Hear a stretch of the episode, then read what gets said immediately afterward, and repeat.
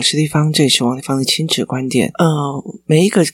亲子教养的决策都是个人观点所形塑的哦。那个人观点的前面是认知，认知的前面是讯息哦。现在常常在讲讯息差导致认知差，认知差导致于观点差，观点差导致于行为差，行为差呃会有影响哦。那其实呃用在任何一个圈子都非常非常的合适哦。那这里是我在我陪孩子们成长的过程的妈妈心得，然后也是一个陪伴者的引导师的。心得哦，呃，我在跟孩子们交往的过程里面，或者是活动的过程里面，我是站在一个引导师的过程哦。那呃，所以我的角度会跟别人不太一样哦。那我的亲子观点在许多的收听平台都可以听得到。你有任何需要我们帮忙，或者是有哪些呃意见想要反馈的话，可以呃到我的粉丝专业跟我私讯，或加入王立芳的亲子观点 Live 社群，跟许多的朋友一起收听哦。那接下来讲一个议题，就是说呢，嗯，为何我说的话孩子已经不听了哦？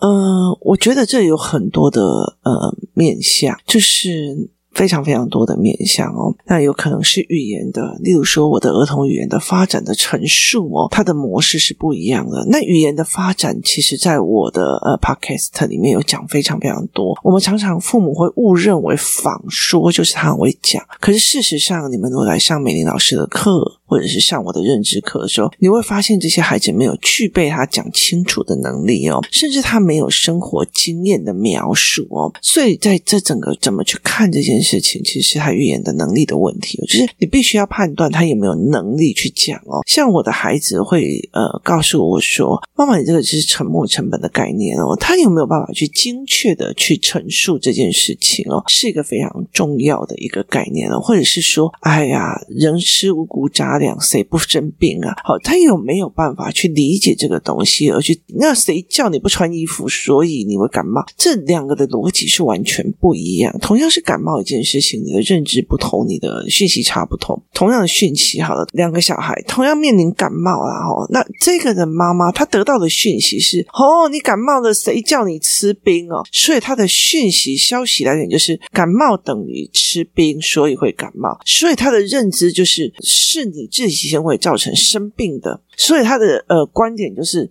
因为你做了什么不对的事情，所以你才会叫人生病。所以当有的人就是哦，我跟你讲哦，他那个谁谁谁得了什么病哦，吼，他那个就是报应哈，他就是会有报应说。好，那你前面的讯息是哦，感冒了啊。人走出来，然后跟别人交往，跟别人这样互动，甚至只有呃在空气里面，然后或者是传播，因为我们有跟人互动，所以我们多多少少会得到一些细菌，那我们就养抗体嘛。我说能吃五谷杂粮，那有不生病的哦？所以其实我们就可以这样子讲哦。那就是生病而已。那你的消息来源是这样，你的妈妈是这样教你，你就说哦，没有啊，就生病啊，小事啊。好，那你的态度就会是这个样子啊。那如果是说你你的认知是哇，这还很衰的 的这种病哦，那也是你的消息来源而导致你的认知。哎呀，你就倒霉啊！你看他多倒霉，他生病了。你看他就是这样子，他就是呃做了坏事情，所以才生病啊。你的消息来源决定你的认知，你的认知决定你的行为，你的行为决定了这个孩子的消息来源跟。他的认知哦，所以这是一个呃问题的。所以其实我常常在讲说，为什么我呃，就是我说的话孩子不听了。我常常有时候在赖社群的时候，看到有一些人说：“哎，我的孩子还一岁半哦，请问我应该要做什么？” 然后我就觉得哦，好羡慕哦，就是一岁半哦。所以我觉得，如果你给新手妈妈，你会给她什么样的建议哦？那我就现在在想说，其实我常常会在呃跟很多人在讲说，呃，如果你在教小孩的时候，你有一件。事情就是，反正我就是想要改变他，就是我是对的，他就是说，他就照着我的，我叫他洗碗就洗碗，我叫他擦地就杀地，我叫他读书就叫，这叫乖。所以定义在是他听我的哦。那接下来的定义是，呃，一些一些爸爸妈妈是我不要他那么的服从，我不要就是因为反对而反对。所以其实像呃某些团体，他会常常带小孩子去街头啊，有没有抗议抗议啊？好，那个就是为为了某些他想要做反对，可是。真正的所谓的批判性思维，是对你的推演过程做思维的批判。意思就是说，呃，呃，例如说，哈，我做的某些决定是我的讯息解读错误了，所以我在我讯息解读那边，我批判了我自己，说，哎，王一芳，你那个讯息解读错误的，人家根本就没有意这个意思，你就会讲成这个意思，你就伤了人家哦，所以我就会开始对我自己的呃思维模组稍微做一个批判跟修正，那。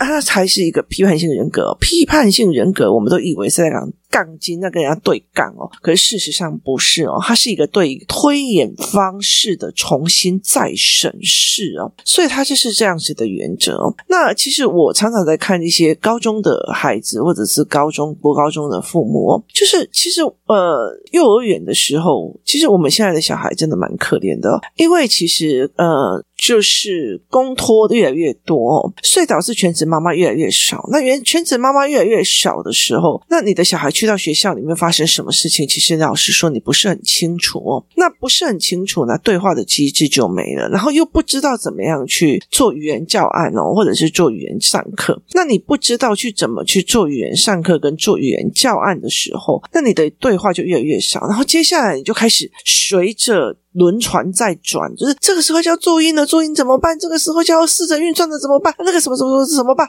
好，然后我的试着运转又不行了，然后他的的国语读不下去了，那个字又写什么？好，你就会为了呃学校的这个东西，你就是被牵着走，你没有盘面的整个大思维，就是政治、经济、思维、教育什么的大思维，然后你再去决定你要什么，你一直被拉着走。学校老师写红字的怎么办？什么东西写怎么样的怎么办？好。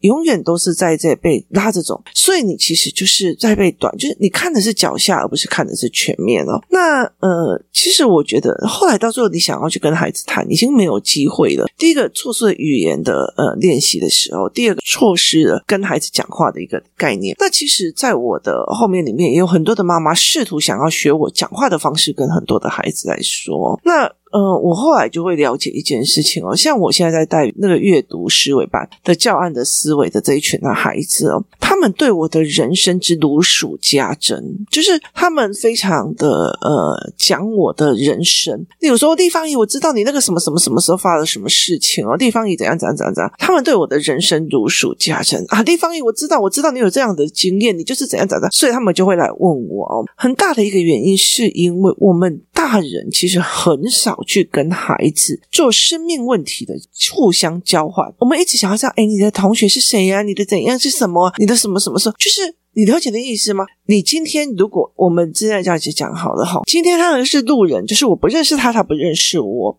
然后后来呢，我们考上了同一所专科学校，那我认识他了，他也认识我了，我知道他叫某某某，他知道我叫王丽芳。可是我们两个是好朋友吗？没有。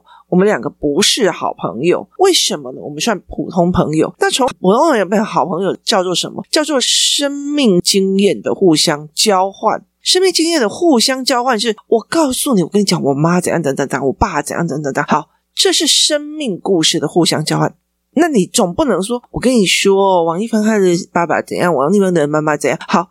这个叫做你把它听去了，变成你的八卦，就是变成了你的八卦。所以，当我发现一件事情，我们的关系就啪直接断掉。为什么？因为我当成我的生命问题的交换，你当成是八卦。那呃，例如说好了，别人爸爸妈妈会来跟我讲他的生命故事，可是我会觉得说，因为这个生命故事而导致接下来的你的认知出了状况。好，当我在谈，因为。这啊，不要怪他啦，因为他的爸爸妈妈呃最近发生了什么状况，所以导致他这样子的认知，所以小孩才会这样子这样子。好，这对我来讲是一个生命历程的呃消息来源、认知跟行动。可是别人就哦，王一芬在讲你爸爸妈妈怎样，那你就会觉得哦，我被王一芳骗了，我在做生命问题的交换，你却把我当成八卦，我没有把你当成八卦，我在推理问题事情哦。可是对不会推理的人，就非常会。会把它这个东西，文一凡在说你八卦哦，那所以其实在这很多的概念里面是这样思维的意思，就在于是我是一个路人，然后我怎么被普通朋友，普通朋友我怎么会变成好朋友？好朋友是我甚至在你的生命问题里面，就是你离婚了，你痛苦了，你来我这边哭哈。我甚至在你的人生困难里面的某一个点里面呈现一个某一个位置，或者是说，哦，你现在交男朋友了，你现在又呃，就是离婚又交男朋友，所以我在这个点里面又重新再做一块。所以这是生命问题的交换，跟生命问题的互相经历，跟一起度过，所以后来才会变成一起的好朋友，或者是思考性的好朋友。所以其实，在很多的过程里面哦，你知道为什么军队的人，尤其是海军陆战队的，他们就会有一种非常莫名的所谓的同袍感，就是为什么？因为他们一起。共同经历里面，人生里面最累的那几年，那个那几年是有尽头的，是熬过尽头的。可是，像如果说生意失败，一起生意失败或干嘛，是熬不到尽头，看不到尽头的感觉，不是真的熬不到尽头，是看不到尽头的感觉的时候，又是不一样的人生样貌。所以，其实那段时间是他陪我熬的，那一段最苦的时间是他陪我熬的，这个价值又完全不一样哦。所以，这个价值是完全。不一样，然后其实这个时候就是沉没成本了。为什么？以前我有一个。呃，长辈，然后她的她真的是用尽方法在帮她老公，就是呃做塑胶工厂。然后哦，那时候他们家也真的蛮有钱的，然后把事情做得非常的好。那那时候我爸外遇的时候，他就在讲说，我对我老婆最真切，因为他的呃老婆啊，然后包括的呃岳父岳母都在那边做。后来他跑去中国之后，就没到三个月就外遇一堆了哦。所以其实后来在那个整个的过程里面，其实呃我们在讲说，你的老婆都陪你熬了这么久才。让你变成老板，结果你一去那边就整个都不行了。所以陪你熬过生命这个东西是一件非常非常重大的一件事情哦。所以其实后来我常在了解一件事情，为什么他们愿意跟我聊的一个很大原因，是因为我愿意跟他们分享我的生命故事跟生命的逻辑哦。例如他们跟我讲说：“哎，丽芳姨，我跟你说，我今天怎样怎样怎样怎样，我的同学怎样。”我说：“哎，我跟你讲，我以前有认识一个同学，有没有？你是不是记得这样子的？那。”那我们就会开始做这方面的聊天跟呃说话。为什么？因为我知道你经历过，你也知道我经历过。那所以这是一个很重要的一件事情。像像有时候我对我的反对或者是我的不舒服，其实我的女儿都会理解哦。例如说，呃，例如说，哎，我儿子还很小的时候，他就讲一句话，就说，他就讲一句话，就说，呃，妈妈，你没有人爱。然后，呃，然后我就说，对，我没有人爱。他说，你妈妈不爱你吗？然后我女儿就会在面旁边讲，没有，就是。他们其实知道了你的人生经历过后，他其实可以同理你的。像我，其实有时候有跟我女儿讲说，以前我非常非常的害怕那个洋娃娃。为什么？因为我妈妈不太会帮我们小孩买东西，买洋娃娃这种所谓的呃心灵层面的任何一个东西。那后来有一次，他去我阿姨那边，发现我阿姨帮他女儿买一堆哦。那于是他就帮我们家买了，就是买的娃娃这样。那以前那个洋娃娃眼睛会动嘛？结果呢？我有一天早上起来的时候，我就吓死了。为什么？因为我妹妹把那个眼睛，因为她想要知道她眼睛为什么会动，她把那个眼睛挖下来，然后把娃娃放在我的床头前了。所以我一醒来的时候，就被那个被挖掉眼睛的娃娃吓到，你知道吗？所以那个时候，我之后我就再也不喜，我就非常非常讨厌的洋娃娃。那后来到最后，就是后来到我呃开始体质改变的时候，会看到一些东西的时候，我就更没有办法接受洋娃娃了。所以，其实我后来其实才可以理解说，哦，我就跟我女儿讲这件事情哦，包括我去看为什么我对娃娃这么的害怕。那所以，其实我就有讲这类事情。那我女儿还是把她的那个什么，就是房间里面塞满了所谓的柯南的啊，然后什么花君呐、啊，然后一堆的照片，就是有眼睛的照片哦。然后我就会跟她讲说，其实你不会觉得晚上一堆人在看你吗？可是。从那时候开始，我女儿从知道我的生命故事之后，她每次都可以很清楚的知道她。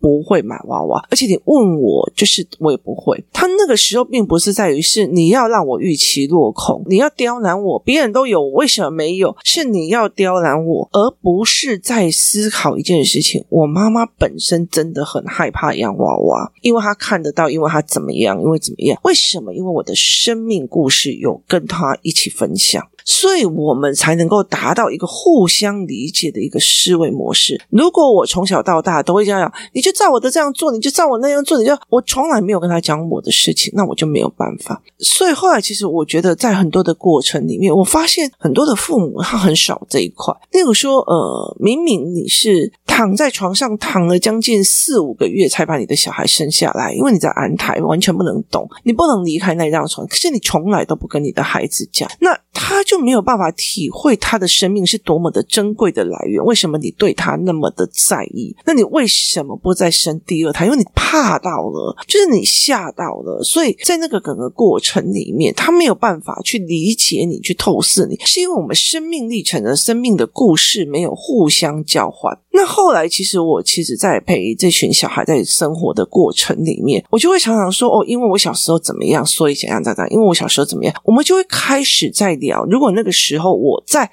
reset 一下，我会怎么 reset？就是如果到那个时段去，我会怎么样重新做选择？所以，其实呃，我们会谈这一块事情。那他们就会知道说，当他们知道了我的过去，有非常非常大的力哦，在。协助他们对思考的来源做判断，然后他们就有开始可以知道说：“哦，妈妈，你是怎么思考的？你是怎么判断的？就是妈妈，你为什么这样子想？妈妈，你为什么这样子判断？哦，所以，例如说，哦，别人如果跟他讲，哎，要不要一起买洋娃娃？不行啊！我跟你讲，我妈妈曾经怎样怎样怎样，被他妹吓死了，然后所以他们家不太喜欢洋娃娃。就是那个东西是对于你的生长过程的创伤的同情跟所谓的理解哦，那。后来其实到了有一段时间，因为网络上有很多洋娃娃，嗯，有鬼的这样子，所以我就会把那影片拿出来给小孩看，这样。因为有一段时间，他们其实去到那个，嗯，一些所谓的。嗯，游乐区就会想要买很多洋娃娃回家，那我就我就会有类似这样说，我的恐惧在哪里？因为对我来讲，呃，有时候会看得到嘛。那他们看完了以后，他们就觉得没有哦，我的都是玩布哦，我没有买这种所谓的呃有眼睛的那种，你知道传统那种娃娃。那呃，后来其实，在例如说，你知道那种像那个淘宝啊，或者是说在很多的概念里面，他们有些这种娃娃的大拍卖，然后他就会直接说你赶快划过，真的很。可怕，所以他会理解你的生长过程哦。所以其实对我来讲，我常会在这跟他们在讲说，其实像我其实是所有生长过程会讲的。有一天，我的女儿忽然有一天，呃，我们在讲采购成本的时候，我们在聊到采购所谓中间商采购的思维模式的时候，她就忽然说：“这是你哪时候的呃人生历程啊？”那我就说：“哎，有一年，其实呃我在那个。”呃，立法院，然后差一点被通气的时候，我就跳到了呃资讯业，就是科技业。那一年，其实我就在做这一件事情哦。然后就说，嗯，我不知道你有这一块的历程，我怎么会少拼凑了这一块？所以那个时候我才理解一件事情，孩子们也在他的脑海里拼凑出所谓的父母的样貌跟父母的养成哦。所以其实，呃。我觉得，与其你要去跟孩子讲说，我要跟孩子讲说你要做什么事情，你要做什么事情，你要做什么事情，我觉得你还不如带他去看你的过去哦，去让他引发他对你的好奇哦，引发他对你的好奇，引发他对你的成长的过程的一些好奇哦。那如果你真的说，哦，拜托，好不好？我的呃人生平淡无奇到一个境界哦，那我觉得你可以去做一样东西哦，就是那个就是一个图表，你可以在。左边那边写你的年纪，例如说，呃，三岁以前，然后接下来三到六岁，然后例如说，你要不然你就是写一二三四五六四十岁或几岁几岁，然后右边写人事时地物，然后重要事件，意思就是说，你从一岁开始，哦，那时候我身边最重要是我爸爸，我爸爸怎样，我妈妈怎样，然后我的重要事件是什么？然后我十八岁的时候，我那时候身边最要人事时地物，人我在哪里？我是什么人？然后呃，我我我专科生，专科生我在哪里？我在哪个商专？然后我读国贸。我身边那时候对我来讲最重要的人是谁？我男朋友。然后其实诶没有哈，而是我朋友。好，然后呃，我参加了什么团体？然后那个时候影响到我什么？好。在这样一个一个脉络下来，就其实你就很多可以讲的哦，甚至你很多可以梳理的。那你其实就可以慢慢的在跟孩子讲，然后一样一样把自己的人生拼图拼出来。那拼出来的过程，你会发现你很有故事，你会发现你非常非常有故事。而这个过程其实协助你孩子了解你，然后他可以引诱你说啊，你要多读书了哦。那呃，我印象非常非常的深刻的一个原因是在于，是我虽然在那个乡下里面成长，然后到最后没有变成很大的普塔拉的一个原因是在于，是我阿嬷怎么在教我的，你知道吗？我阿嬷哦，我阿嬷她那时候她要来呃。就是乡镇的时候，他其实八十几岁，他会跟我讲说：“呃，雷锋啊，你帮我看一公路桥的车是不是去搞清水哦？因为我没读册啦，所以我唔知你搞啊。那那时候我的逻辑是：阿嬷，我才五岁娘娘，我五岁，我还没有入小学。可是他一个呃七十几岁，那时候七十几岁的人，却要拜托我去帮他看一下那个公路局的那个。”呃，公路给我的车来的是不是到那个城镇的？那个时候，他一直让我说啊，我都是没读册啦，所以我没啥弄，我都是没，就是他在很多的所谓的生命历程里面，他用他的生命历程在告诉我说，欧内红，我跟你讲，我都是因为没读册，所以安那安那，我都是没读册，我上远上远才从呃甲南到清水，我甚至往回头去做到大甲，我都不敢，就是。对他来讲，我们我们家的小呃三合院是在大甲跟清水的中间，然后所以他就会觉得，他就会常常说，哦，我要去清水，我要去清水。所以对他来讲，他是这样子的逻辑哦。他在他的呃人生历程里面一直在跟我讲，哦，雷锋啊，雷锋啊，我都未晓，你搞我搞好不？雷锋啊，我都未晓，我都唔捌你了，你搞我搞好不？他让我觉得，呃，没有字永远都不行，就是没有。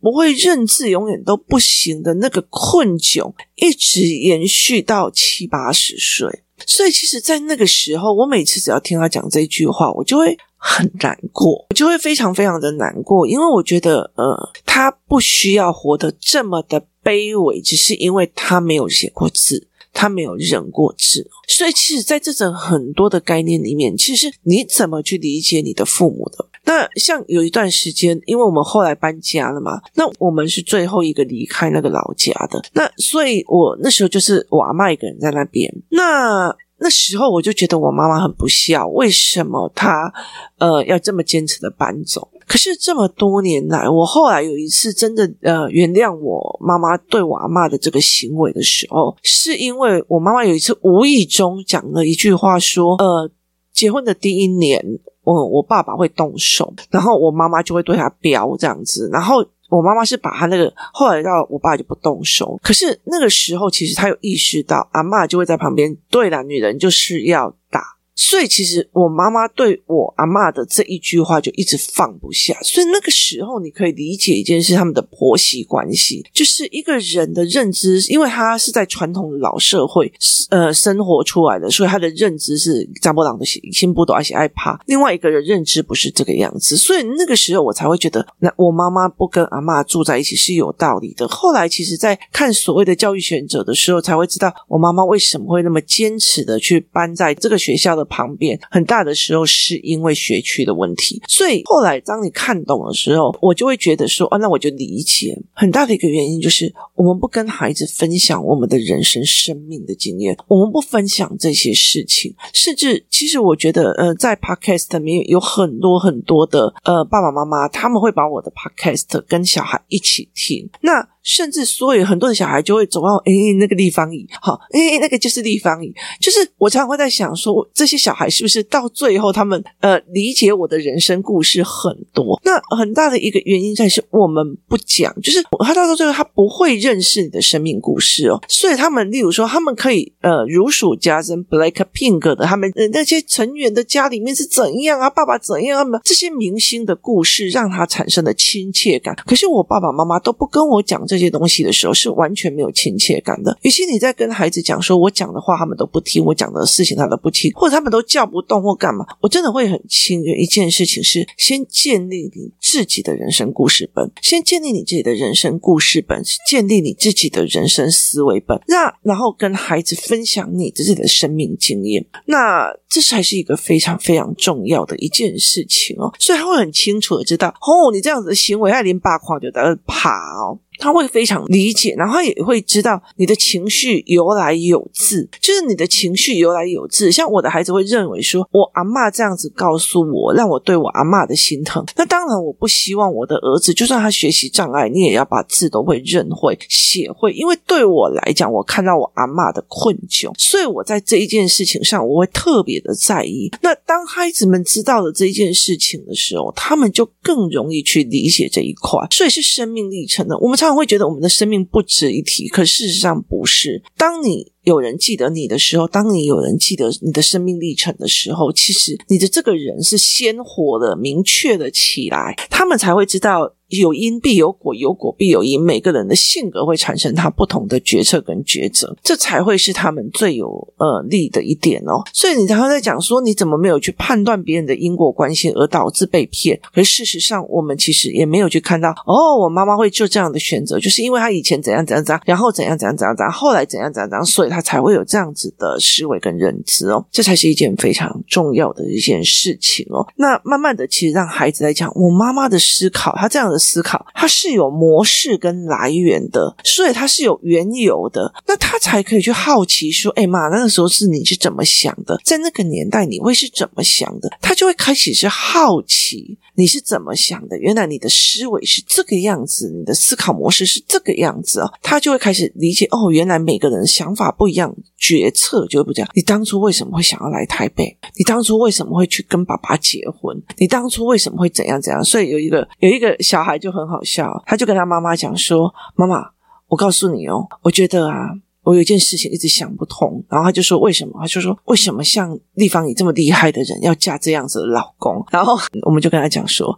人都有把揪 Q 喇叭狗丢没有了，所以很多的时候，其实是那个时候我们对呃爱情的思维跟想象，我们没有做一道思维模组的判变哦，就是没有人教我们怎么去看我们所要的生活上的陪伴者的选择的模式哦，所以这才是一个最重要最重要的概念哦，这个是以后才可以讲的。那接下来我就会想告诉你说，与其你在想说我跟孩子都没有话，他都不听你话，很大的一件事情。你要不要先谈一谈，写一写你自己的人生？你自己的人生，梳理自己的人生故事，有时候是这样子。我交换我的生命故事，你交换你的生命故事，我们才会变成麻吉。这用在亲子关系里面也是一模一样的，很重要。最好、最好、最好的、最好的延伸是，到最后，我的孩子，我的孩子有一大的部分会知道，原来我妈妈的所作所为其实是有经验，经验产生认知，认知产生思考跟行为，后来变成这个样子的。那我其实会比较愿意用。这样子的模式哦，那有些人会直接跳过去去看政府，去看坏人，去看干嘛？这样子的东西其实会造成到最后，这样小孩子是讲八卦的东西，就没有办法去引导成我的思维模式，我经历了哪一些哦，所以他就没有办法去做这一块。所以大家可以考虑一下，梳理一下自己的人生故事。我相信你们一定比我更精彩。今天谢谢大家收听，我们明天见。